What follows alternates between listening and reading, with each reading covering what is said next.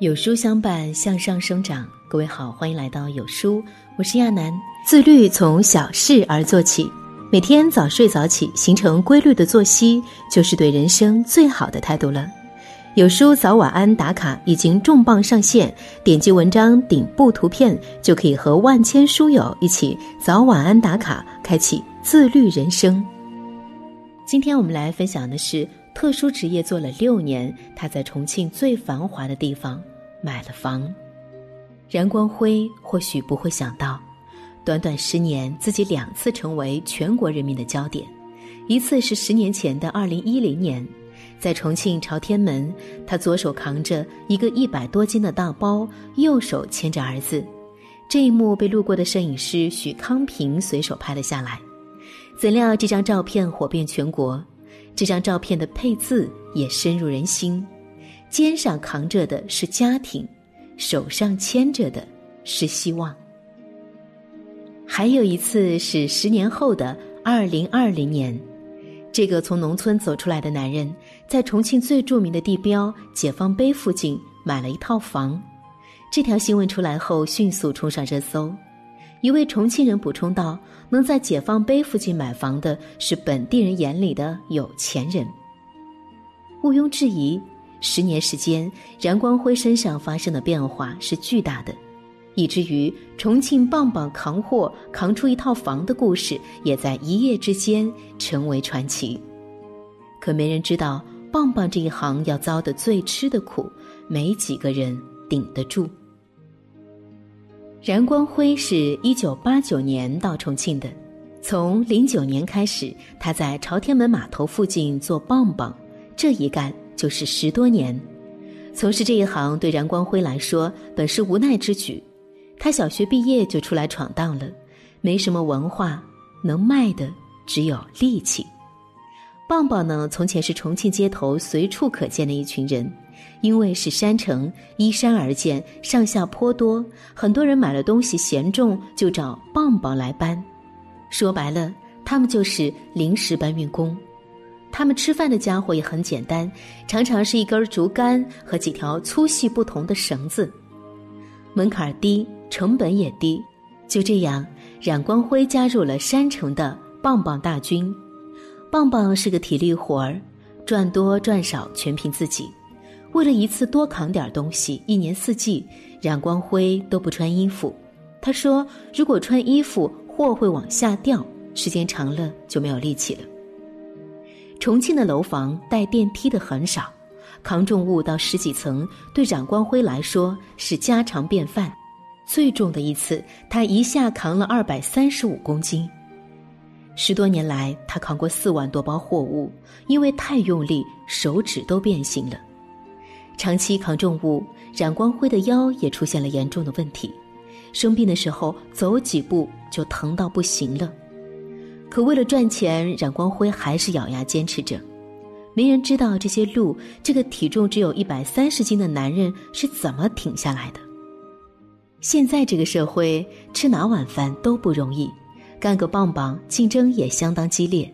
但好在冉光辉的生意还不错，因为干活靠谱，从不投机取巧，他的口碑很好，雇主们也都喜欢找他。为了留住客源，他的手机总是没日没夜的开着，在很多老客户眼里，冉光辉总是随叫随到的。一年三百六十五天，冉光辉会开工三百五十天，只有过年的时候才会休息会儿。最忙的时候，他二十四小时连轴转，逮住几分钟空闲时间，就躺在硬邦邦的货袋上眯一会儿。没睡觉的时间，就连吃饭也变成了一种奢侈。冉光辉的午餐常常用一碗小面对付，还要在几分钟内吃完。一来是为了多接活儿，二来是为了省钱。为了多挣点钱，冉光辉还倒腾了副业：白天做棒棒，晚上有时间就和朋友去拆柜子。柜子拆完了，天也差不多亮了，吃点饭再去做棒棒，日复一日。看到这里，或许有人会说：“这也太拼了，身体能吃得消吗？”上有老，下有小。他一个外来人想在重庆扎根，除了拼命别无他法。再说了，卖力气是真的不挣钱啊。前不久有记者去采访冉光辉，他来回扛了七个大包上十楼，一个大包百斤，一个包十块。雇主给了他七十五块，多给的那五块是因为其中一个包太重了。这五块钱很多人都嫌少，可对冉光辉来说，他的好日子就是五块钱五块钱堆砌起来的。零九年刚做棒棒那会儿，冉光辉一家三口。挤在望龙门一间不到二十平的小房子里，房子不见光，还湿乎乎的，除了床，周围都乱糟糟的。可房租便宜啊，不到四百块。出租房的外观更令人震惊，那是林立的现代建筑下如废墟般的存在。这种视觉上的冲击是巨大的，你无法想象这个年代还有人住在这种地方，何不食肉糜？身处这样的环境，可不就是要拿命换钱，拿命来换好日子吗？二零二零年，因为买房的事儿，冉光辉又火了一把。其实这是四年以前的事情了。那时他做棒棒的第六年，在重庆最繁华的商业区解放碑附近买了一套六十多平的房子，二手的，首付二十多万，每月还一千五百块的贷款。一家人也早就从出租屋搬到了明亮的新房里，围坐在饭桌前吃一碗妻子包的热气腾腾的饺子。对冉光辉来说，这人间就是值得的。可就是这个大家眼中日子过得越来越红火的中年男人，也有很发愁的事儿。棒棒这一行越来越不景气了。冉光辉说：“从二零零九年到现在，生意越来越差了。”现在发一个二十包货或者三十包货的情况都比较少了。花无百日红，被各种新事物、新的运输方式冲击，曾经无比吃香的棒棒们也只能在夹缝中求生存。一个有些恐怖的数据是，巅峰时期重庆的棒棒有四十多万，而如今只剩下不到一万人，往后会越来越少。冉光辉这一代算是最后的辉煌。冉光辉今年五十岁了，他也不知道自己还能扛多久，但如果可以，他想继续做下去，十年、十五年都可以。如果一个行业在不知不觉中消失了，那就说明这个社会不需要他们了，应运而生又被无情的抛弃，是有些唏嘘的。在山城重庆。像冉光辉这样的棒棒并不在少数，他们大多没有什么文化，也没有什么技术，有的只是一双手和一颗吃苦耐劳的心。他们的愿望很简单，就是靠自己让家人过得更好一点。早就过了退休年纪的老黄，六十多岁还在挑棒棒，就是为了给女儿还二十万的房贷。